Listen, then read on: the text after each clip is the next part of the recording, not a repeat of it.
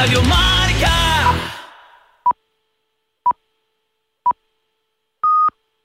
Oye, López, Dime, Juan Arena. explícamelo otra vez. ¿Exactamente qué estamos haciendo aquí? Bueno, pues escúchame, es un domingo por la mañana tempranico, porque juega Nadal en un rato. Ah, vale, vale, vale. Claro. O sea, la cosa es lo de Rafa, ¿no? Sí, hombre, sí, sí, sí. O sea, si Digo- hubiese jugado Rafa en la final, Es que me pues habéis, me habéis convocado aquí a estas horas Sí, y sí, un sí, rato por el edificio esperándote. pues claro, y de pronto eh, se me olvidó exactamente cuál era la razón por la que un domingo sin primera división estábamos aquí. ¿eh? Yo pensaba que era por Eurovisión. Ah, que, por cierto, La eh, resaca. Mamá, mamá, Ni- ni idea. mamá. Ni idea, ni idea, ni idea. Ah, ¿no viste nada? No, no, o sea, ni, ni he visto nada, ni sé nada. O sea, sé que ha ganado Chanel, Chanel. que no sé si es un chico o una chica. Es una chica, es una chica. Vale, vale. No tengo ni idea. O sea, no he visto nada. Es una canción Nada. así muy, muy reggaetonera, se podría llamar. Bueno, sí, sí, muy. Y, sí. y la gente que sigue Eurovisión habla de Tongo. La gente estaba muy enfadada. ¿Quién sí, tenía que sí, ganar? sí, sí, sí. La de la teta. O la gallega, Tangucheiras. Tangucheiras. Ah, Sí, porque. mm, A ver. E- Eran, eran, eran festivaleras también, o sea, estaban, Sí. estaban bien. sí. Eh, quizá les faltó un poco de puesta en escena, Ajá. Quizá, quizá. Sí, posiblemente. pero la verdad es que habían, no sé, eh, como hace mucho tiempo que no recuerdo, eh, se había unido ahí un poco el, el rollo, el, el rollo Eurofans, Festival de Benidorm, además, o sea, eh, no sé, había, había mucha gente detrás Sí, y, sí, y esa magnífico. mucha gente está muy enfadada con la elección de ¿Por qué? ¿Quién tenía que ganar? Radio Televisión Española. Pues, pues, eh, la T o Tangucheiras Ah, o, o la de la teta. sí. Ah, es que Mamá, mamá. es que no he escuchado la canción de la teta. Ayer eh, leí un texto de Antonio Agredano Sí. en el diario de Córdoba hablando de tetas, que es maravilloso. Sí, sí, como, maravilloso. como todos los de Maravilloso. Antonio, pero sí, sí, sí, sí, sí. espectacular, espectacular. Pues eh, no lo sé, no lo sé. Pero no sé, no, no, no tengo ni idea. Eh, lo, que, lo que sí que deberíamos hacer y recuperar la tradición es que el sábado festivalero, cuando llegue Eurovisión, que eso suele ser mayo o una cosa así, suele ser, sí, mediados de mayo. Es que a mí Eurovisión, o sea, Ah. es que me resbala absolutamente. Ya, decir, ya, ya, pero es que una cosa es que te resbale y otra cosa es, mientras hay un partido de fútbol, nosotros estar ahí viendo y contando Eurovisión. Eso, eso es lo que mola. Hazme caso, hazme caso. Bueno, te encargas tú igual. no, es que so- a ver, van saliendo, son no sé cuántos participantes, 25 participantes, entonces pues vas comentando un poco. No, no, sí sé. decir, Dependiendo. o sea, sé cómo funciona oye, Eurovisión. dices nada, nada, nada, pues yo te lo explico. Entonces se dan 12 puntos, 10 Sí, puntos, sí. 8 y luego de Y, 7 y a a 1. nosotros no nos vota ni Perry. Correcto. Vale. Pues ya te lo sabes. Sí, ya. Pues ya está. Venga. Ya está. E- Eso será el Festival de Eurovisión donde nunca ganamos. Pero hay una. Este año tampoco. Este año tampoco. Hay una cosa en la que casi siempre ganamos. O mejor dicho, casi siempre gana Rafa. Sí. Así que. Así que va a Venga, ser. pues, pues tira millas. Va a ser hora de empezar, ¿no? Ahí la tiene Maradona, lo marcan dos, pisa la pelota Maradona, arranca por la derecha el genio del fútbol mundial y deja el central y va a tocar para Borruchaga siempre Maradona, genio, genio, genio, ta, ta, ta, ta, ta, ta, ta. ¡Gol!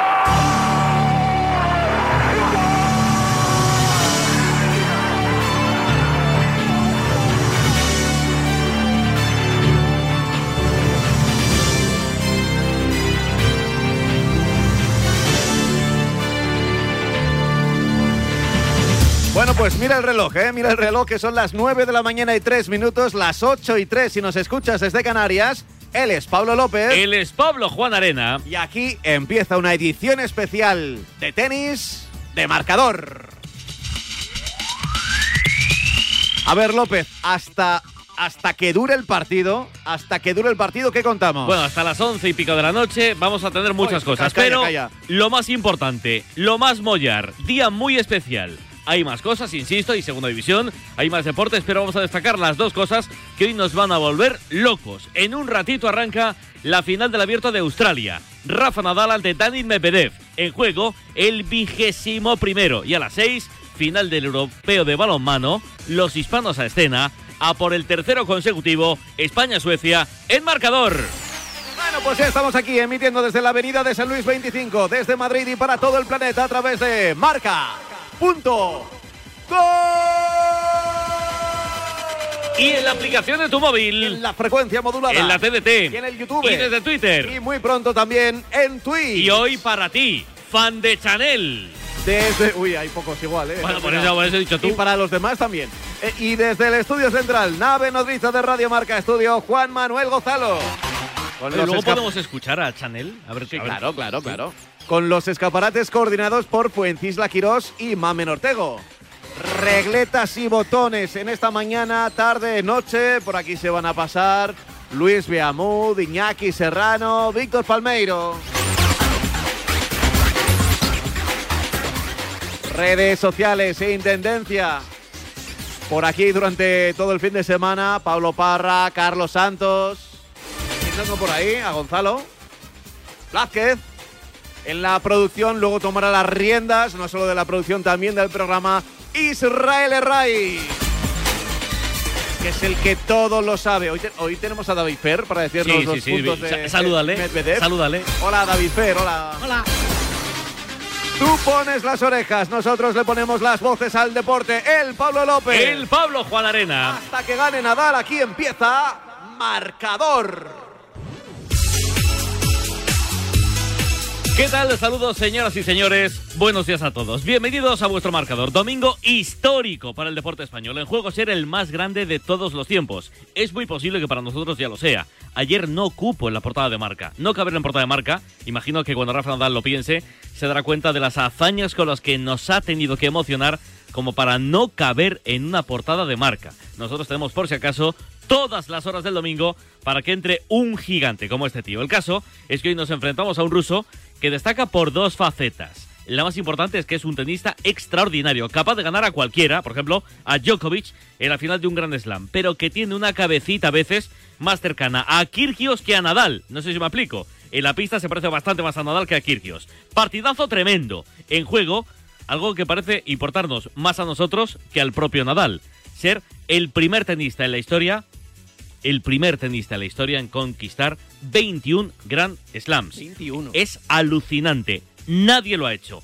Federer tiene 20, Djokovic tiene 20 y Nadal tiene 20. Hoy tiene la posibilidad de conseguir otro más. En fin, gesta infinita. Y por la tarde volveremos para contarte otra proeza del deporte español. Otro equipo que no falla nunca, los hispanos. Gran final del europeo de balonmano, España-Suecia. Pero eso será por la tarde. Ahora tenis, mucho tenis, todo tenis, todos con Rafa Nadal desde ya en marcador. Bueno, aquí yo tendría que poner los pilares del programa y esas Pongamos cosas. algún pilar. A ver, para empezar con el tenis, te voy a recordar que. uf, a ver, eh, en, ¿cómo se dice cuando es 32 avos de final? La anterior a 32 avos. 64 avos. 64 avos de final. O primera ronda. Bueno, primera ronda. A ver, ¿dó- ¿dónde estaba Nadal ahí? Contra Girón. Ahí está, contra Girón. 0-3, ¿eh? Sí. 0-3. Sí. Ah, ah, que están mirando el cuadro eh, Cla- principal. claro, Ah, pues, pues no hay partidos. Luego, en la, Venga. en la segunda Se ronda. van acotando. Hanfman, Sí. 0-3 también. Sí. 0-3. Luego ya Kachanov. Kachanov, Sí. Kachanov que tuvimos un 1-3. Ahí Sí. perdió su primer juego, Su primer set. set, su primer set eh, Rafa Nadal. Sí. Y después Manarino, Sí. Partido chungo. Fe- Un tiebreak espectacular. 0-3, 0-3. Y después ya estamos en los cuartos de final contra Sapovalov, Sí. 2-3. El de corruptos. Ahí, ahí ya costó un Sí, poquito sí, más. quinto set. Quinto el quinto set. tremendo. Y luego ya en semifinales, Berretini, un 1-3. Sí. El último partido. y queda la final, es decir, el partido de hoy ante, ante Medvedev. A ver, ya digo, es un tenista. Este es el cuadro de Rafa. Yo diría que el favorito es el ruso. El favorito es el ruso. Eh, No. eh, Lo vamos a escuchar ahora. Eh, Rafa Nadal hace dos meses eh, se planteó la posibilidad de no volver a jugar al tenis, que no podía jugar al tenis. Tiene una lesión chunga, un pie fastidiado. Es un milagro que esté a la final, es un milagro que esté jugando como está jugando, pero es Rafa Nadal. Bueno, pues que puede ganar al ruso, evidentemente, pues claro que puede ganar al ruso. De hecho, en el head to head eh, gana Rafa Nadal. Creo que son 3 a 1, ¿no? Sí, la última ganó Medvedev, pero las tres primeras, incluida la final de un Grand Slam, las ganó Rafa. Así que, para mí, insisto, el favorito es Medvedev, pero Rafa es Rafa, es un Grand Slam. Es verdad que es el que peor se nos da. Australia solo lo hemos ganado una vez, lo hemos ganado una vez, Sí. en 2009, hace un montón de años, pero él... Si alguien puede no fallar, ese Rafa. En el cuadro del ruso, Eh, primera ronda, eh, primera ronda contra Sí. Laxonen. No, no, lo has dicho bien. Primera ronda Sí. contra Laxone. Laxonen, correcto. Sí. Me sale mejor el nombre de los tenistas que las palabras normales. Sí, las preposiciones. Luego fue contra, ese fue 3-0, Sí. Kirgios 1-3, Sí. ¿eh? Uy, el partido ese tuvo que ser calentito, ¿eh? Eh, Van de Zanschulp, Sí, sí, Más sí, o menos, sí. más o Pero menos. esperemos, eh, por bien de Juan Arena, que nunca llegue a nada ese chico. 0-3, Sí. 0-3 también. Ujú. Luego ya Cressy, Sí. ¿Eh? Aquí ya estamos en octavos de final. Que fue el, el, que ganó, el que ganó Nadal en la final de Melbourne. O de Adelaida. O de Sydney. De, Sydney, eh, de, ¿no? Australia. Sydney 250. Sí. Y luego ya. Oyer a la Simé. Sí, sí, sí, sí, sí, sí, sí, sí. Oye, no, sí, que sí, que sí, ah, fantástico, no, no fantástico. No, no, está perfecto, está perfecto. Alguien sim. Sí, sí, sí, sí, ¿Eh? sí. y luego, la, y luego las semifinales contra Sisipas. Eso es. Vale. O sea que, oye, que los dos han tenido un camino complicado.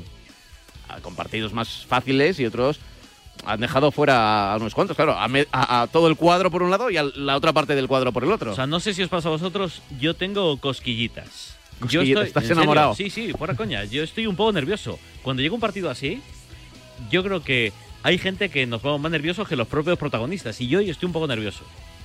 No sé por qué, pero me pasa. ¿Qué le voy a hacer? Es lo que hay. Es lo Ya, que ya, hay. Es lo que hay. Eh, ¿Saludamos a la voz del tenis? ¿O todavía no?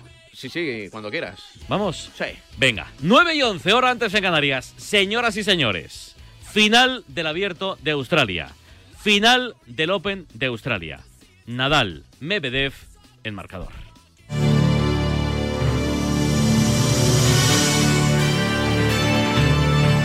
Tenemos que contarlo desde la Rod Laver Arena. Y para todo el mundo, allí juega Rafa Nadal contra el ruso Medvedev.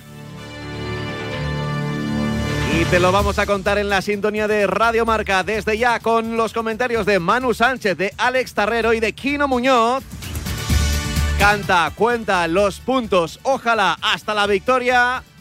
José Luis Escarabajano. Hola JL, muy buenas. Buenos días, Pablo López. ¿Qué tal, Pablo Juan Arenas? Saludos a todos los oyentes de Radio Marca y bienvenidos a la, a la Rod Laver Arena. Bienvenidos a una cita con la historia del deporte español y del deporte mundial. Porque hoy, 30 de enero de 2022, por primera vez un tenista masculino puede conseguir su título 21 de Grand Slam. Y ese no es otro que nuestro Rafael Nadal. Ni los años, ni las lesiones, ni el COVID, ni absolutamente nada puede con la bestia más grande que ha dado nunca nuestro deporte. Tan grande que no cabe en la portada de marca y tan grande que ha hecho otra vez madrugar, trasnochar y estar pendiente a todo un país de un torneo de tenis en las antípodas. Hoy nos la jugamos ante un ruso con malas pulgas, pero con una calidad tenística indudable. Él se juega a ser el actual número uno del mundo. Nadal se juega a certificarse en el número uno de la historia de este deporte. Hoy toca vibrar, gritar, emocionarse, lidiar con los nervios y ojalá que celebrar al final del partido. Toda esa amalgama de sensaciones comienza en nada. Desde las nueve y media de la mañana hora española, siete y media de la tarde hora austra- australiana. Señoras y señores, agárrense bien a la silla, al sofá, a la cama, a lo que tengan a mano. Todo lo que pase te lo contamos desde ya en marcador final del Abierto de Australia. Daniel Medvedev, Rafael Nadal. Primera noticia desde Australia, desde Melbourne. Hace sol, hace buena temperatura, no llueve. Estamos viendo imágenes a través de, de Eurosport, así que me imagino que no hace falta que cubran la pista. A priori, eso es buena noticia para Nadal. A priori. El otro día le preguntaron si llovía, si tenían que cerrar el techo, si él le perjudicaba o no. Dijo, mira, hace dos meses pensaba que a lo mejor no podía jugar al tenis. Me da igual que jugar con el techo eh, cerrado o abierto. Pero digo que a priori es bueno para Nadal. Primero que haga calor, no parece que haga mucho, 29 grados ahora. Bueno, mucho calor, pero no es un, Más que aquí hace. asfixiante. Y ya digo, no hay techo. Así que, insisto. Bueno, hola Alex Tarrera, muy buenas. Buenos días, ¿qué tal? Alex, Alex. ¿qué cuerpo tienes hoy? ¿Cómo por lo favor, ves? Por favor. Bueno, lo habéis dicho, ¿no? Ner- Nervioso, la verdad es que, que sí, hombre, yo creo que, que ya lo que nos ha dado Rafa eh, en toda la historia a los que a los que amamos el tenis y nos dedicamos al tenis además, pues eh, es inmejorable, pero bueno, la verdad la guinda esta, ¿no? De, de- de- de- del 21, ¿no? De, ser considerado ya con todas las de la ley, si no lo es ya, el mejor jugador de la historia del tenis, pues la verdad es que, que- es mucho, ¿no? Y, la, y- bueno, también siempre se junta. Yo siempre que veo a, a- un tenista enfrente de Nadal, no sé por qué me cae mal, pero hay algunos, hay algunos pues que ya los sabes tú, alguno en concreto, pero, pero Medvedev también es de esos jugadores que hay que tenerlo en cuenta. Es verdad, primero por el pedazo de nivel que tiene, pero después porque eh, a veces no es del todo agradable, pues todavía hace que el partido sea un pelín más incómodo, ¿no? Eh, ¿Eso se está jugando, Rafa? Eh, si hoy gana, ¿ya podremos decir que es el mejor de la historia, Alex? Bueno, yo creo que como te decía se puede decir ya, ¿no? Pero sí es verdad que yo creo que todo el mundo del tenis en general y, los tres que optan a este, a este título honorífico de alguna manera eh, pueden estar de acuerdo en que el factor diferencial para ser considerado el mejor de la historia es el número de Grand Slams. Hay otras cosas que adornan, eh, Juegos Olímpicos, Master Series, número de torneos en general, eh, Copa Davis. La Copa Davis no depende de ti solo, depende también del, del país el que seas. Este, eh, pues bueno, pero, pero, pero yo creo que evidentemente el número de títulos de, de Grand Slam es el, el factor que hace decidir quién es el, el mejor tenista de la historia. Y hay tres que están muy lejos del cuarto, ¿no? Y estos son ese empate a 20 entre Nadal, Djokovic y Federer. Pues yo creo que, que- que el mundo del tenis, como te decía, y, y ellos tres están de acuerdo que para tener ese título honorífico, repito, el, el tener más títulos de Grand Slam es lo que, lo que marca la diferencia. Vamos a estar hablando mucho de tenis, por supuesto, hasta que empiece el partido. Una vez que empiece el partido, nos olvidamos de todo y nos centramos en, en los saques, en los servicios, en las dobles faltas y en las, y en las voleas. Hola, Quito Muñoz, muy buenas. Hola, buenos días. A ver, ¿y tú cómo lo ves? ¿Qué pálpito tienes? ¿Qué feeling? Yo, bueno, el, el tema de favorito, eh, por la trayectoria de los últimos meses, podríamos decir que es Medvedev. Pero es que me cuesta decir que es favorito Medvedev cuando tiene 19 Grand Slam menos, eh, es Rafa Nadal, y es que me cuesta muchísimo, o sea, darle favorito a Medvedev. Evidentemente viene jugando mejor, más partidos, pero Rafa está a la final, o sea que Rafa está a tope para ganar la final. Eh, te lo hemos dicho mil veces, Gino. Mm, Tú eres uno de los pocos tenistas en la historia que ha ganado a Rafa Nadal en tierra batida y en dos sets. Sí, además cerca de aquí. Sí, sí, aquí al lado, ¿no? Sí. Sí, la verdad que, mira, ojalá, ojalá gane mucho Grand Slam y así por lo menos lo podré contar, ¿no? Eh, sí, fue un día, la pista estaba muy lenta y tuve la suerte que la bola no botaba mucho y... y- Y fue facilito para ti, ¿no? y- y- y pude No, oye, dos sets, dos, dos sets. Pero era más la época que él tenía, tendría ahí 18 años, un poco antes de ganar Roland Garros y a los 10 días ganaron la Davis en Sevilla. O sea que ya era un tío importante. O sea que Sí. sí, que, no, que no era un crío que venía tal de Mallorca vaya eh, con, con una gallina en una jaula. Que no, No, o sea, que ya decir que, sí. oye, que ya había ganado un Grand Slam. ya había ganado a Federer, ya había... Y, y la verdad que le recuerdo el partido porque los tres, los tres primeros puntos del partido me sacó el puño, me ganó en blanco su juego con su saque y me sacó el puño tres veces. Es la energía que tenía él antes, que ahora eso lo controla más porque Ryan... Y, y- eso no pica, eso pica enfrente o no. No, pero sí me acuerdo que al ser por equipos había una persona conmigo en la silla y me dice, ostras, eh, te quiere te quiere fulminar, y este viene a acabar contigo rápido y, y se acabó. Y tuve la suerte que se igualó el partido. Al igualarse el partido, ya, ya el tenis pues es más complicado para el que es mejor. Kino, eh, ¿Medvedev hace las cosas que hace y dice las cosas que dice porque le salen o para desconcentrar al rival? Yo creo que hay gente, eh, por ejemplo, cuando ves cabreas a Djokovic, yo estoy convencido que lo hace para ganar. Eh, y Medvedev yo creo que también. Porque O sea, cuando, cuando llama imbécil a un juez de silla, lo hace para ganar el partido. Yo creo que necesitan necesitan hacer esas cosas porque si no no es comprensible porque es que te pueden echar. Lo No, le, han puesto, creo que son 12.000 euros de multa. Pero- lo, lo del otro día, lo de llamarle imbécil eh, o estúpido, ¿no? Le Sí, dijo estúpido, a- sí, vamos, tradúcelo a- como al, árbitro. Eso no es para que, de- que, que, bueno, que te ponga una sanción mayor de la que le pusieron, que no le pusieron más que un... Normalmente yo creo que no se puede insultar a un árbitro, que es Bueno, descalificación. no se debería. O sea, depende un poco del árbitro, ¿no? De, de cómo Sí. se lo tome. Bueno, o, de- o depende de quién te lo insulte. o depende de quién te lo diga también. El otro día le dijeron corrupto también. Sí, es sí. verdad que, que la pista te calienta, es que no es a calentar una pista. O sea, nadie, yo, yo me calento a veces y, y, y ahí pierdes un poco el control. Que es lo que es verdad que Federer y Nadal nunca lo han perdido. Que es, aunque Rafa alguna vez se ha cabreado con el árbitro, y- pero, pero es, es complicado. Pero, o sea, cuando pierdes el control, no decir algo así que, Hmm. Os quiero, os quiero preguntar sobre este asunto, sobre la cabeza de uno y de otro, si eso puede ser una de las claves. Hola Manu Sánchez, corresponsal de la agencia F Londres y por supuesto especialista en el mundo del tenis. Hola Manu. Hola, ¿qué tal chicos? Bueno, ¿y tú qué? ¿Cómo lo ves? Bueno, yo estoy un poco de acuerdo con lo que se ha comentado. Yo creo que tenísticamente mmm, daría favorito a Medvedev porque es seguramente, quitando a Djokovic, el mejor jugador en, en pista dura que hay ahora mismo. Pero mentalmente y con toda la experiencia que tiene, mmm, me cuesta mucho no pensar también que, pues que Rafa va a ser hoy, va a tener hoy muchas oportunidades. O sea, yo creo que Medvedev sería favorito si vemos un partido como el que vimos en la final de Nueva York, en la que aplaste por simple, por simple fuerza, por simple tenis, y en un partido en el que se iguale y se empiecen a, a poner igualadas las cosas, ahí el factor de, de Rafa creo que puede ser determinante. A lo largo de la semana yo creo que no hemos visto un Medvedev con el nivel de, superioridad que, quizá pensábamos. No sé si quizá le, ha pasado un poco de factura tener la presión de ser el favorito, porque una vez que Djokovic ya no estaba, todas las miradas apuntaban a él y le ponían como el hombre a ganar el torneo, a ponerse número uno del mundo que es algo que en Nueva York no pasaba. En Nueva York todo el mundo hablaba del 21 de Djokovic, nadie hablaba de Medvedev hasta que llegó a la final. Entonces aquí creo que, que, ha pasado un poco lo mismo hasta que ahora nos hemos encontrado en esta final y el propio Medvedev ya lo ha dicho. Ya me cargué a un tío que estaba buscando el 21 y ahora me toca otro, estará Djokovic mirando desde casa, imagino que Federer también estará mirando desde, desde Suiza lo que ocurre, pero, pero la cabeza me dice que, que Medvedev es favorito por todo lo que supone, pero claro, viendo, viendo los registros de Nadal en finales de Grand Slam y en finales en general, me cuesta no pensar que vaya a tener hoy una gran opción. ¿Y tú crees, Manu, como muchos expertos, que, que este ruso puede ser el que sustituya al Big Three?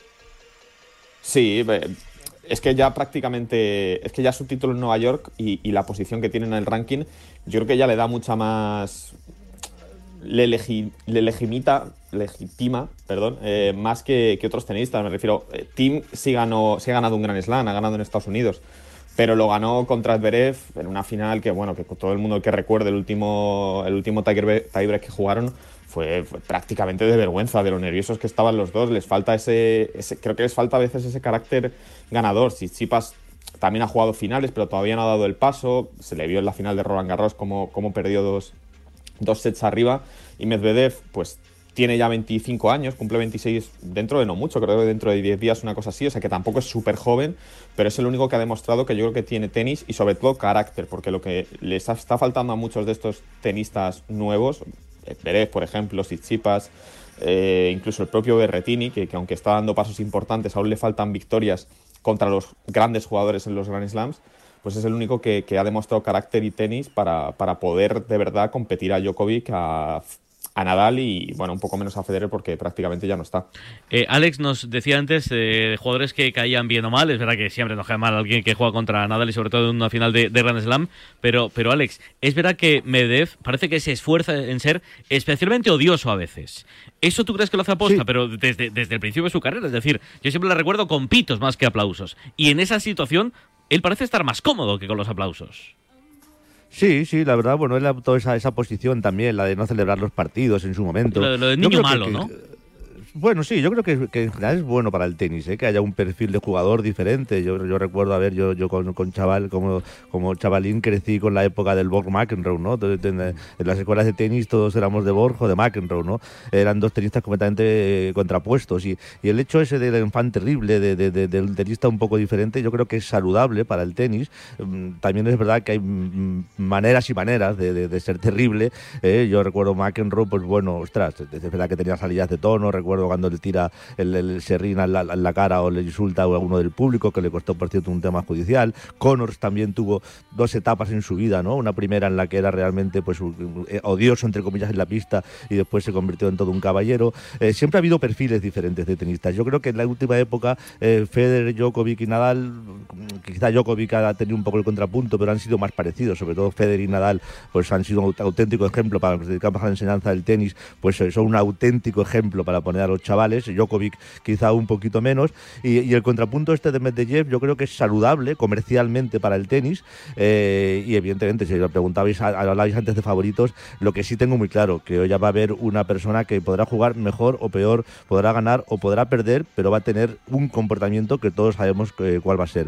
Eh, es un tenista que va a ser respetuoso con el contrincante, que va a ser respetuoso con el público, que va a ser respetuoso con el, eh, con el árbitro y, y- y sabemos que eso va a pasar. Juegue mejor, juegue peor, gane o pierda. Hay otro que también puede ganar o puede perder, jugar mejor o peor, pero que no sabemos si va a ser respetuoso con el contrincante, si va a ser respetuoso con el árbitro, y ese es Medvedev. Eh, comentabais también la salida de tono con Campistón, ¿no? que era el árbitro que, que estaba en su Es partido español, anterior. ¿no? Español. Sí, sí, sí, Jaime Campistón, español. Eh, ya, ya más que el stupid, porque a lo mejor yo creo que el stupid, la traducción de estúpido, eh, el stupid en, en- en inglés yo creo que no es tan agresivo como, como, como, como, como puede resultar el estúpido en español, pero ya el hecho del niñato, eh, cómo pueden poner un Sí, niñato para malo estar aquí tal, sí. de Gran Slam, ese, ese desprecio, ese con quién te crees que estás hablando, ¿no? Esa, esa, es- define un poquito lo- lo- la, la- la salida de tono y el, y el creerse que tienen que ponerle ahí, yo que sé, a un tío con cinco carreras para arbitrarle, ¿no?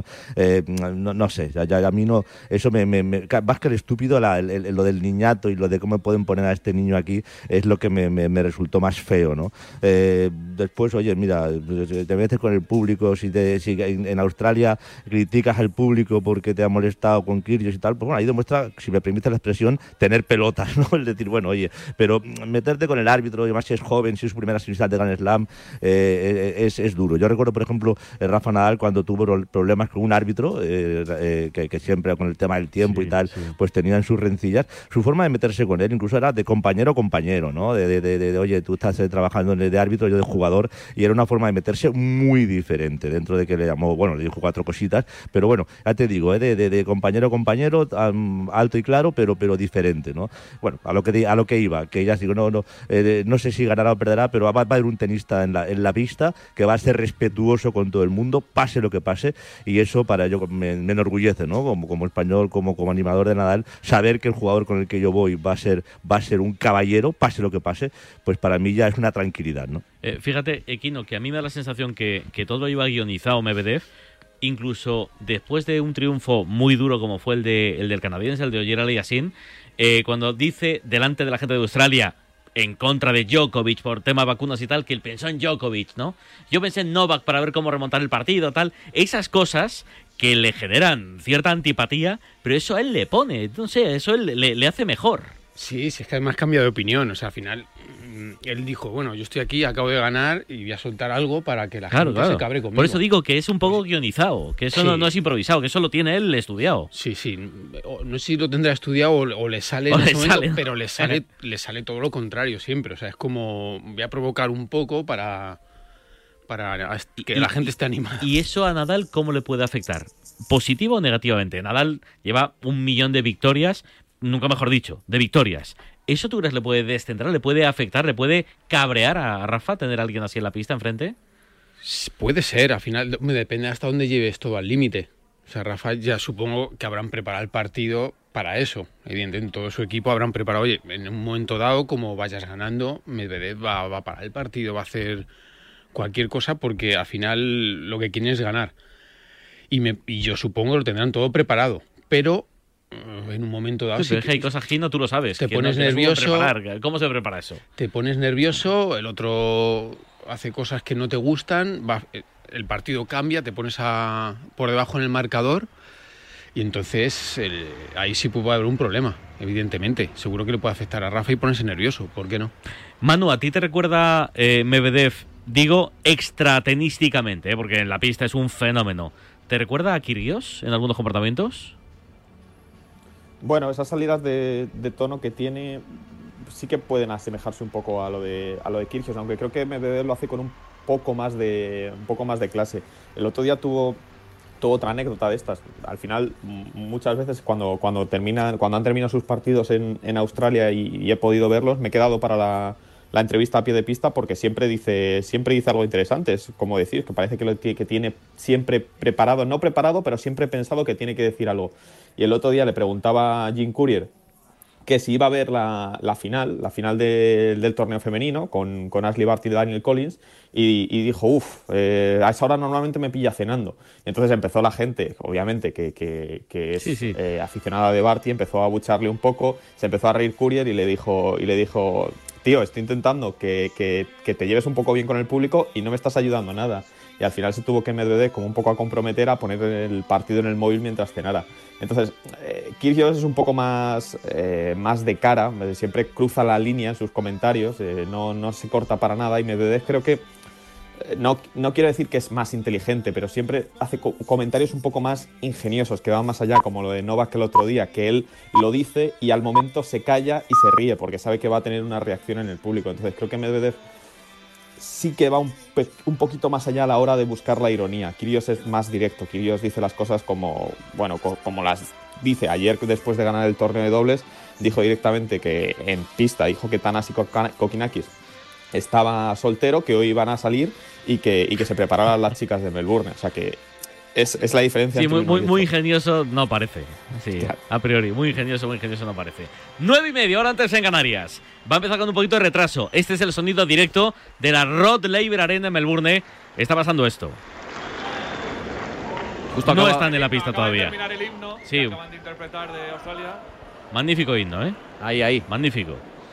Pero todavía se va a retrasar un poquito porque ahora tendrán que empezar a presentar a los dos tenistas, a Daniel Medvedev y a Rafa Nadal. Saltarán ah, para ser ovacionados y comenzarán a calentar, a pelotear un poquito. Y yo creo que vamos a ver si para menos 20, menos cuarto puede dar inicio esta grandísima final. Hemos visto las primeras imágenes de Rafa, todavía en el interior del edificio de la Rod Laver Arena, y estaba con los eh, auriculares puestos. Escuchando marcador. Escucha, escucha. Sí, sí, sí. sí. Probablemente. O, eh, porque me, me he fijado, he visto que estaba en el- porque tenía el móvil en la mano. Llevaba el móvil Sí. en la mano. y Digo, a ver si está en Twitter o algo, y tuiteando. No, lo que estaba haciendo era cambiando la- las músicas, la playlist, para seguir escuchando. Entiendo que en ese.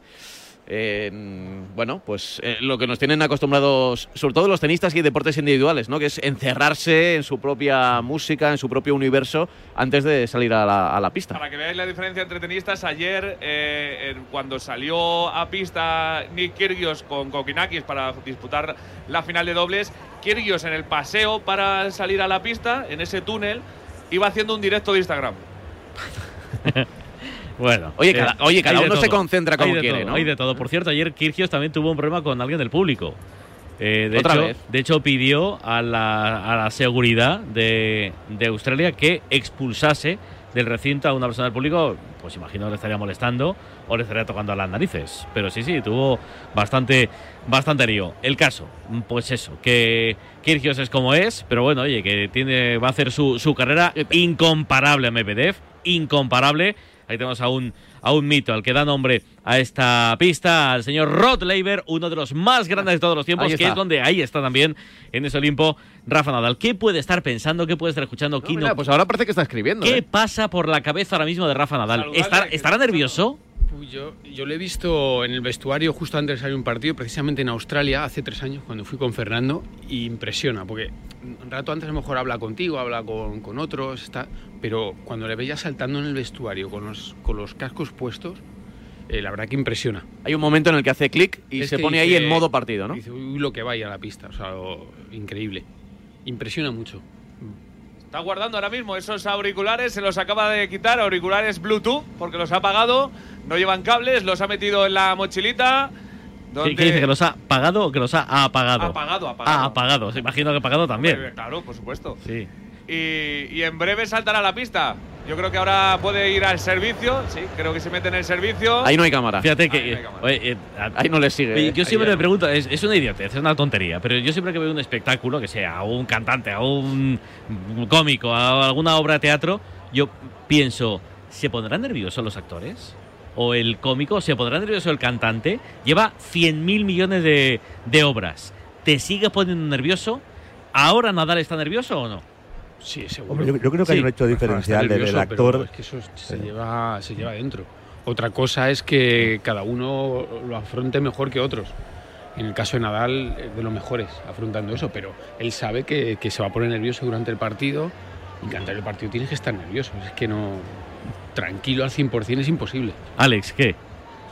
No, yo creo que es un hecho diferencial, ¿no? El actor quizá depende más de sí mismo, ¿no? El, bueno, tiene su guion, tiene su tal y, y hay pocos factores que puedan alterar si él tiene dominado el tema pues depende de ti mismo, ¿no? En el deporte y deporte individual tienes un, una persona delante que, que, que, que, que ya no depende todo de ti, ¿no? Por lo tanto, ahí, ahí es, es normal ponerse Ya, nervioso. pero, Yo creo que eh, todos... fíjate, hasta el actor, por eh, seguir con la metáfora de López, en las representaciones más importantes de su carrera se va a poner nervioso. Quiero decir, no es una representación de un miércoles por la tarde con el público de los miércoles por la tarde. No, no, estamos ante el Gran Slam. Puede ser el número 21, puede ser el partido, uno de los partidos más importantes en la carrera de Rafa. Más, eh, es verdad que, eh, que con Rafa yo tengo la sensación de que, uy, ya con la edad que tiene y lo cascado que está el hombre eh, físicamente, eh, Manu, que a lo mejor es la última vez que vemos a Nadal así en este, en este tipo de partidos. Ojalá no, y probablemente no, pero a lo mejor sí lo es. Es que llevamos ya muchos años Claro. con esa cantinela y, y- y tenemos que disfrutar de ello. O sea, llevamos años pensando, igual es- la última vez, igual ya no volvemos a ver a- en una final a Nadal y sería lo normal. Me refiero, lo, lo irreal es esto. Lo irreal es que desde su vuelta en 2017 haya jugado lo que ha, ha jugado lo que ha jugado, ha, ganado lo que ha ganado y, está a punto de lograr el Grand Slam número 21 que es algo que era inimaginable cuando Federer tenía 17 y que cuando Pete Sampras tenía 14 no se podía ni pensar en que alguien llegara hasta 21 y ahora tenemos a tres tíos empatados a 20 y a Nadal que quizá era el que, bueno, Federer era probablemente el que menos oportunidades tenía después de lo que vimos en Wimbledon y de cómo se lesionó, pero todos hubiéramos firmado llegar a este partido aquí porque, porque Djokovic estaba muy fuerte, porque lo normal es que Djokovic hubiera ya batido el récord, que, que fuera el que más tiene, que no le hubiera pegado un pelotazo a una, a una, juez, de, a una juez de línea, Mira. que no hubiera perdido contra Medvedev en, en Nueva York y que se hubiera vacunado y hubiera entrado y hubiera entrado a Australia. Y probablemente a lo mejor hoy estaríamos hablando de otra final. Oye. Pero, pero es que aquí está, aquí está Nadal. Es que hay un dato que es que Nadal ha perdido ocho finales de Grand Slam siete de ellas han sido contra el Big Three. La, la única que no ha perdido contra, contra un tenista que, que no sea Federer o Djokovic fue la de Babrinka ¿no? aquí en Sí. 2014 y porque estaba Sí, sí, lesionado. está- pues estaba hecho ahorita de la espalda. Oye, sí. la primera vez que se han cruzado Sí, en el oh. día de hoy. Oh, Y, y- JL. y creo que el ruso se Oh. ha quedado ahí un poco como le saludo no le saludo y Rafa tenía muy claro que Han saltado chispitas, JL. Han cruzado, no miradas ni palabras, simplemente se han cruzado. Ahí están los dos. Primero Vamos. se encamina Vamos, Rafa. Nadal, ahora detrás Daniel Medvedev. Bueno. se encaminan por ese Eh, túnel. la psicológica para nosotros de momento. Fíjate, Rafa Nadal con la mascarilla, respetuoso. Daniel Medvedev se la ha quitado, que me imagino se la podrá quitar, obviamente, ahí. Pero Rafa Nadal quiere dar ejemplo hasta en eso. Ahora mismo en el túnel de vestuario, los dos invocando esa salida a la Rod Laver Arena. Fíjate, que yo me pongo con cualquier cosa. Tarrero, que estaba segundo Nadal y cuando empezó a andar he dicho una mierda. Yo me voy para adelante. Yo me voy para adelante, yo el primero. Hay códigos. No, Rafa nunca saluda ¿eh? en, en- ahí en- cuando Vamos. están ahí esperando. Y, y, pues ya hay unos códigos, evidentemente. eh, él tiene, que, tiene que dejar pasar primero a Rafa, solo faltaría, ¿no? Es, es lo que espera el público, es ver aparecer primero a Rafa y hay unos códigos y se tienen que respetar. No es que Nadal se haya adelantado, sino que solo faltaría que Medellín no lo hubiera dejado pasar delante, ¿no? Vamos, que estamos a punto de comprobar el momento que salen a la pista. JL, primero Rafa Nadal vestido de morado, atrás, dejando unos cuantos escalones, detrás Dani Medvedev vestido absolutamente de blanco. La gente en Australia va a empezar a rugir dentro de pocos segundos. Ahí escuchan la ovación a Rafael Nadal.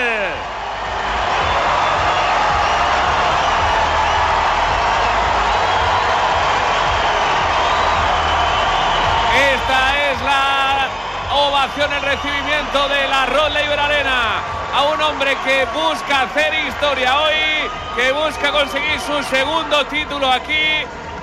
13 años después del único que consiguió, Rafa Nadal ya está en su silla dejando las cosas. Vale. Pitos para Medvedev. No me mola esto, esto le pone el ruso.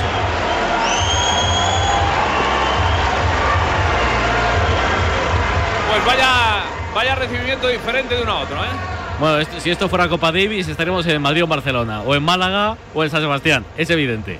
Los australianos Sí, sí. hoy van, van con nosotros, Tarrero. Esto está más claro que el agua. Sí, sí. Además, ahí Rafa con sus cositas, ¿no? Cuando ha pasado por delante de la silla de Medvedev, con la raquetita le tocar la toalla, esas cosas que tiene Rafa, ¿no? De, de- de que tiene tantas, tantas, bueno, tantos códigos, tantas cositas diferentes, ¿no? Y ahora habláis también lo de Medvedev, ¿no? Verdad que yo me acuerdo cuando, cuando perdió la final de- del Open USA con, con Nadal, porque decíais antes que es ocurrente, que tiene una, manera de, ser, de ser terrible, pero con más clase que otros, ¿no? Recuerdo cuando perdió y le pusieron a Rafa los vídeos de los 20 títulos, eh, de los 19 que ya tenía eh, de Gran Slam, y Medvedev en su discurso dijo, hombre, yo cuando estaba viendo los vídeos de Rafa pensaba, si llego a ganar yo, que hubiesen puesto, ¿no? O sea que la verdad que sí, que a veces tiene, tiene salidas buenas. Vamos, que está a punto de empezar, señoras y señores. Final histórica, abierta de Australia, Radio Marca en directo, marcador con Rafa Nadal Parera. El deporte es nuestro. Radio Marca.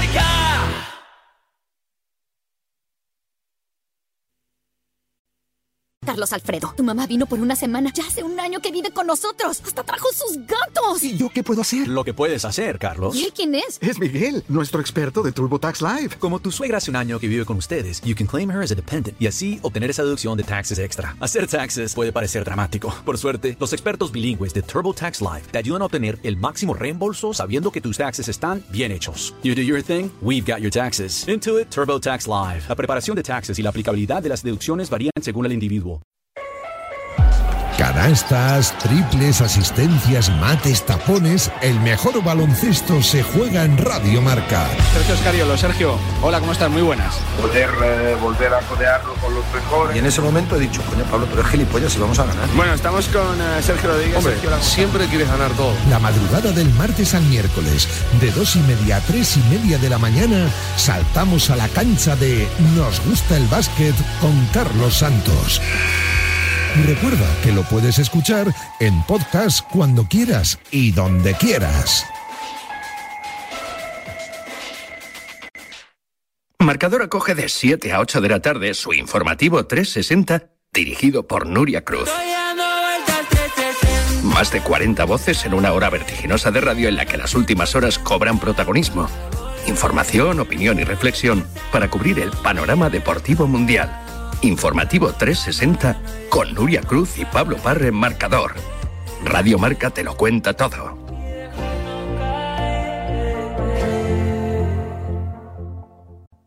¿Sabías que cada cinco horas se diagnostica un caso de esclerosis múltiple? Firma el manifiesto de Fundación GAEM para pedir más inversión en la investigación para la esclerosis múltiple. Firma en fundaciongaem.org. Empodéranos para encontrar una cura. Y también puedes donar con Bizum en el 01707.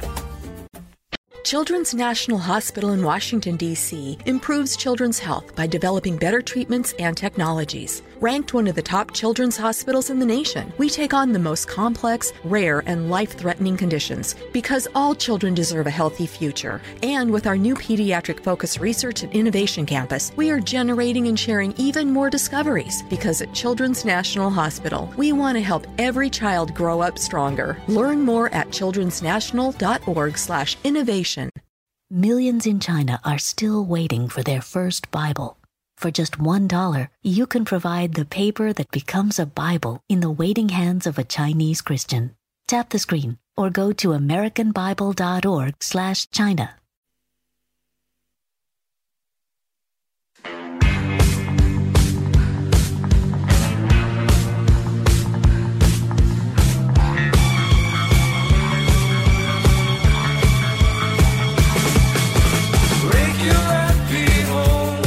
Bueno, pues son las 9 de la mañana y 42 minutos, las 8 y 42 si nos escuchas desde Canarias. Estamos conectados precisamente con Australia.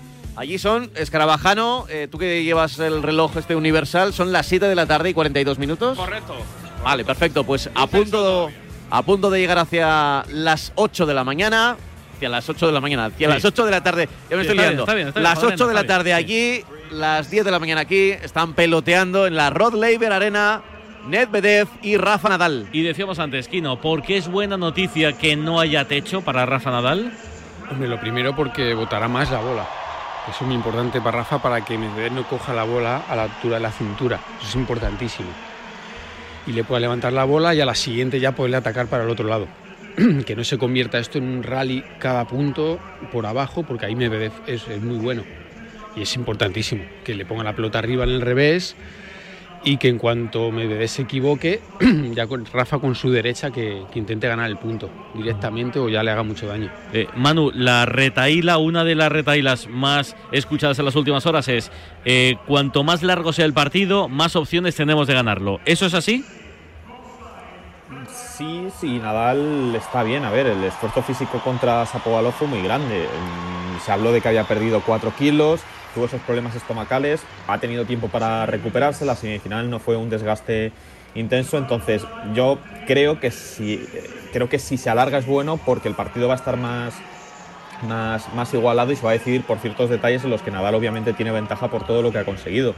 Pero claro, Medvedev físicamente mm, no creo que esté muy tocado por los partidos que ha disputado, pese a esos cuartos de final. Incluso el otro día, después de ganar en semifinales, puso en la cámara no estoy cansado. Entonces no sé si sería una especie de amenaza o de, o de cubrirse las espaldas por lo, que, por lo que pudiera pasar. Pero yo creo que no, no veremos desfallecer físicamente a ninguno de los dos, porque además no hace calor. Nadal ha jugado la mayoría de sus partidos de día con calor y aquí se va a hacer de noche en Melbourne dentro de, de una horita y poco, o sea que calor no vamos a ver y imagino que un desgaste físico brutal tampoco. Alex, ¿cómo lo ves? ¿Cuanto más largo mejor o peor? Bueno, siempre hemos estado acostumbrados a, a que Rafa en partidos largos por físico fuera mejor que su oponente. Esto ya hace un tiempo que, que no sucede, ¿no?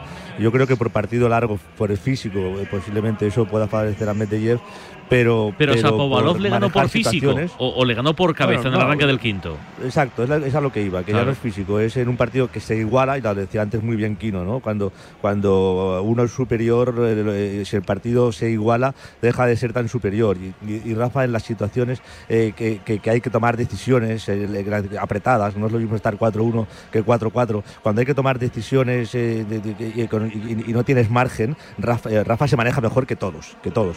Entonces, si el partido llega a un punto en el que no haya margen, en el que cualquier punto sea vital, eh, que todos los puntos sean muy importantes, Rafa yo creo que va a tomar mejores decisiones que Medvedev.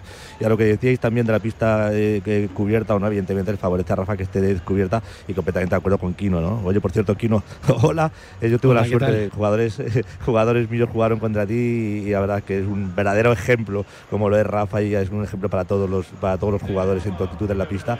Claro, completamente de acuerdo con lo que decía Kino, evidentemente lo más importante es el bote. Hay otras cosas que también los jugadores que se han educado jugando en, en outdoor eh, manejan mejor, ¿no? Por ejemplo, el viento, el sol y sombra. Es verdad que en un estadio, aunque esté descubierto, no hay tanto viento ni tanto sol y sombra, pero son cositas que, que cuando tú has, toda tu vida has jugado eh, al aire libre, manejas mejor, ¿no? Jugar a favor de viento, jugar en contra, el, el- el- el- el tener un poco el sol o no tenerlo, eh, pues esas esas cosas que las manejas mejor que un tío que ha entrenado de pequeñito en Rusia y que ha jugado mucho más, mucho más en indoor que en outdoor, ¿no? Por lo tanto, muy, muy favorable, muy buena noticia que estemos jugando al aire, al aire libre. Mira, y hay una cosa que a mí me da un poco de mal rollo, JL.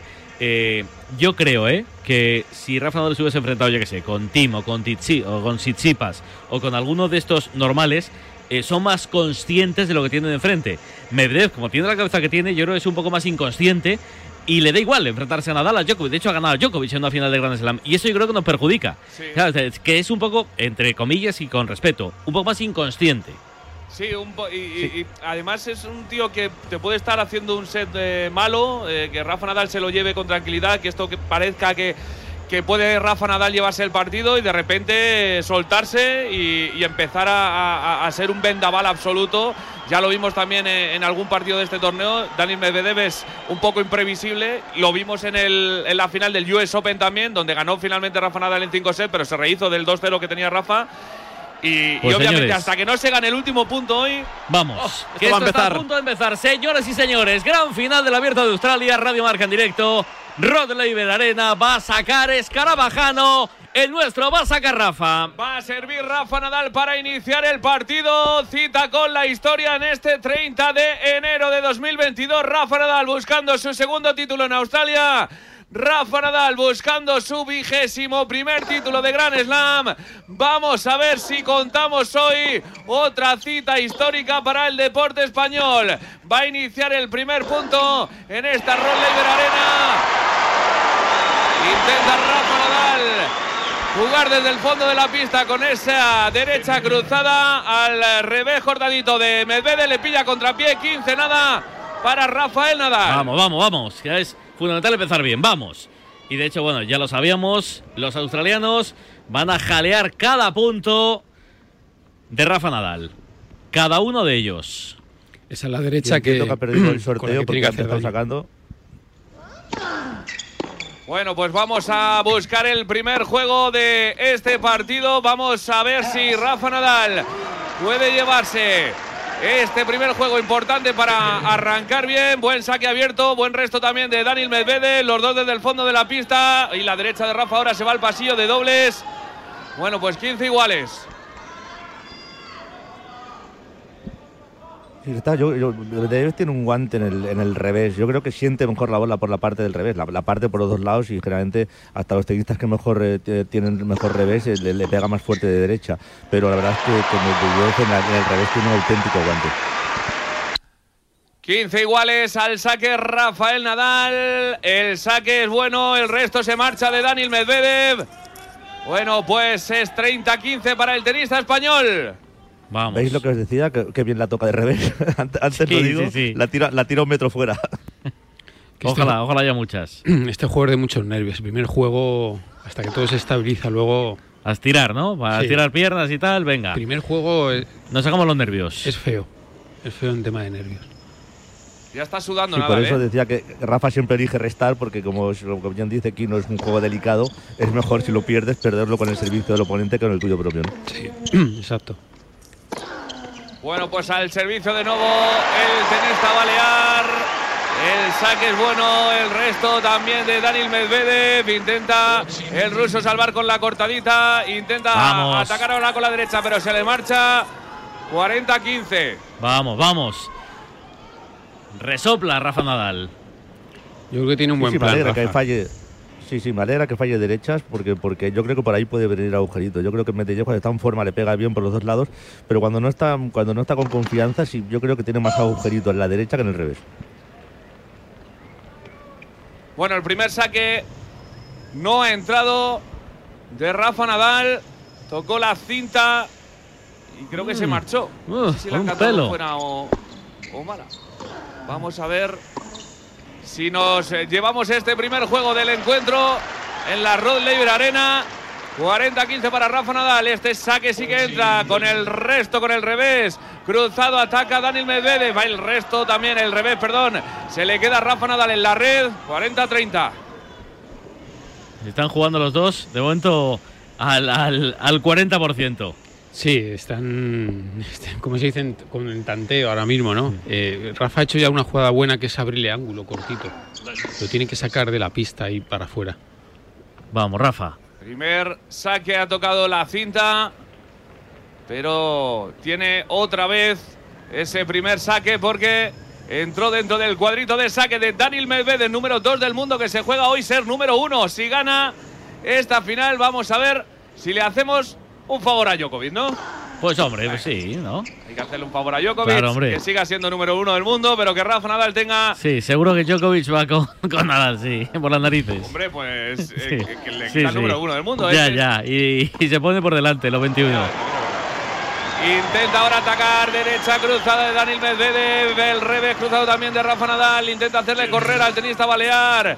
El revés cruzado de Rafa se queda en la red. Esto es 40 iguales de nuevo. Hay que ganar este juego. Muy importante, vamos. Que lo digas, lo que decía aquí, ¿no? ¿Eh? Aún no están haciendo lo que, tienen que hacer, ¿no? Sobre todo Rafa está jugando muy al medio y lo, y lo que decía aquí, ¿no? Yo creo que va a intentar abrir muchos, muchos ángulos. Solo lo ha conseguido una vez en este juego. Y yo creo que el partido con Berretini le vino bien, porque también con Berretini, que el revés a dos manos, le tenía que sacar que Berretini pegara el revés corriendo, ¿no? Como hoy. O sea, que fue una manera buena de preparar el partido.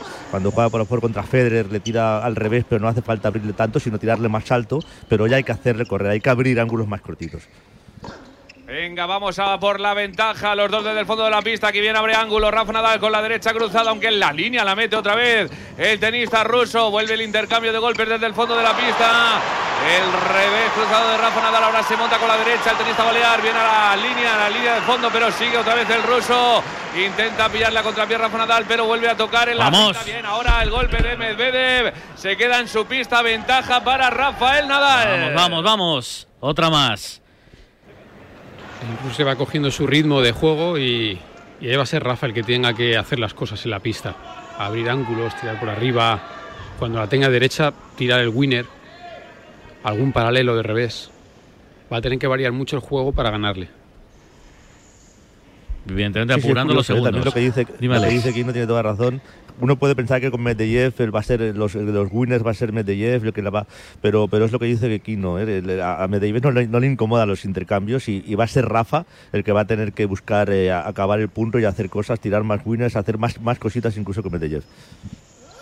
Que normalmente cuando vemos a un tenista que le juega le intenta jugar de tú a tú a Nadal de esta forma, normalmente pensamos que se equivoca, pero en el caso de Medvedev es que es así como le puede ganar. Bueno, el eh, resto de Medvedev se marcha. Vamos. Así que 1-0 para Rafa Nadal. Bueno, hemos sufrido, hemos sufrido, Kino, pero este juego, el que decías, que es bastante importante, es para nosotros. Sí, parece que dice, bueno, un partido de 5 horas, 5 sets, y- ¿qué, qué importancia tiene el primer juego, pero es, pero es muy importante. Sobre todo que Rafa ahora ya va a restar más cómodo. Va a ir más suelto que si ya empiezas con, con un break abajo. Pero Manu, lo que es evidente es que este primer juego no, no ha sido el mejor de que vamos a ver, ¿no? En esta, esta mañana. No, pero bueno, podemos, por lo menos, aunque Nadal haya preferido, prefiera normalmente restar, por lo menos vamos a tener la iniciativa del saque durante el set, que fue contra un tío como Medvedev, que generalmente no, no cede demasiadas oportunidades con su servicio. Pues por lo menos tenerle por delante en un set tan psicológico como el primero, pues va a ser muy, va a ser muy importante para tenerle siempre, pues eso, por detrás. Sí, además también los primeros puntos eh, empiezas a notar sensaciones, ¿no? De, al final has jugado en esta pista 40.000 veces, pero, pero bueno, cada día es diferente, ¿no? Y, y el cómo la empiezas a tocar a veces te condiciona bastante. ¿eh? Por eso me ha hecho ilusión que Medvedev ha tocado dos derechas mal, eh, porque, ostras, si te atrapas y más por la parte que no, que no, que no es la tuya, empiezas mal por esa parte, te, puede condicionar bastante. El tiempo, uno de los factores también que con los que siempre juega Rafa Nadal y que suele poner bastante nervioso a sus contrincantes. A ver si lo conseguimos también con, con el ruso. Bola en juego. Ocho minutos sin juego, ¿eh? Vas a estar hoy, es que aquí hasta las 8 de la tarde. Sí, sí, tiene pinta de que va a ser un partido, partido bastante larguito. Bastante larguito. Vamos. Segundo juego del partido. Con triunfo el primero para Rafa Nadal. En juego el segundo. Estamos contando la final del Abierto de Australia. Venga, vamos a por ello. Vamos. El saque para Daniel Medvedev.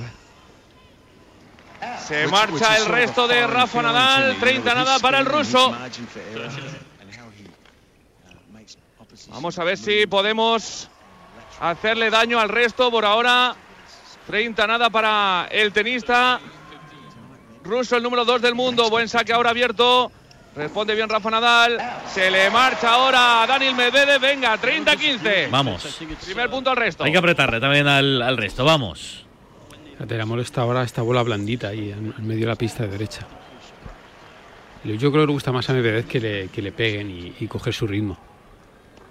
Fíjate que rápido no, prácticamente no consume nada entre punto y punto. Sacó. Uy, Rafa Nadal intentaba con la derecha cruzada abrir ángulo, pero se le ha marchado un poquito al pasillo de dobles. Así que 40-15. Dos bolas para el 1-1 para empezar igualado este primer set, este partidazo en la Rod Laver Arena. Allá va el ruso, hace el ace también. Muy rápido el juego, se lo lleva el tenista ruso Daniel Medvedev 1 a 1. No, esto también es previsible, Alex. Que el ruso va Sí, a sí, ganar no. la mayor parte de sus servicios con cierta facilidad. Sí, aquí un ace y un punto directo de saque, bueno, es, lo que tú dices, forma parte del guion. Me ha hecho ilusión en este juego de todas maneras que, que Rafa ya tira un angulito, como decía aquí, no hay, hoy hay que tirar bastantes, y al primer juego había tirado muy al medio, demasiado al medio, aquí al menos ya se ha atrevido, lo ha tirado fuera, pero se ha atrevido a tirar esa derecha abierta, que hoy va a tener que tirar bastantes. Sí, Rafa tiene que variar mucho el juego hoy. No puede meterse en el ritmo de Medvedev, jugar rápido, puntos largos. Venga, el servicio Nadal. Vamos a por el segundo saque de Rafa. El primer saque se queda en la red. Tendrá que jugar con segundo servicio el tenista balear, el tenista español, número 6 del mundo. La verdad que resulta raro ver el 6 al lado de, al lado de Rafa Nadal y no el 1, el 2, como mucho el 3. Allá va de nuevo Rafa Nadal. Este saque sí entra. El resto de Medvedev. La derecha cruzada de Rafa Nadal. Se defiende también con la derecha Daniel Medvedev. Le cambia ahora al revés. El revés paralelo buscando también el revés de Rafa Nadal. Los dos desde el fondo de la pista. Abre ángulo con el revés también. Paralelo Daniel Medvedev. Le cambia Rafa Nadal a la derecha. Se le marcha ahora a Rafa esa pelota. Nada 15. Están pegando sin pegar los dos. Están, Sí. están metiéndolas dentro. Casi siempre. Y Rafa ha buscado la altura y la altura yo creo que, que- que le viene muy bien cuando juega con jugadores al revés a una mano. El ya, ya tirarlos para atrás, aunque sea sin abrir ángulo, ya basta. Con Federer, con Babrinka, tirarlo para atrás por la parte del revés puede bastar. Pero con, con jugadores al revés a, a dos manos, como yo copio con Medvedev, tirarlos para atrás, tirarles alto no, no, no, no es tan efectivo. Hay que, hay que hacerles dar más pasos. Tiene que tirar alto abriendo pista, porque si no lo tira bien para atrás, que es difícil, en pistas tan rápidas, al final son pistas rápidas, al final juegan cómodos a dos manos. Al servicio de nuevo Rafa, entra el saque, resta muy en el fondo de la pista Medvedev, pero obliga a Rafa Nadal a venirse hacia atrás porque le ha metido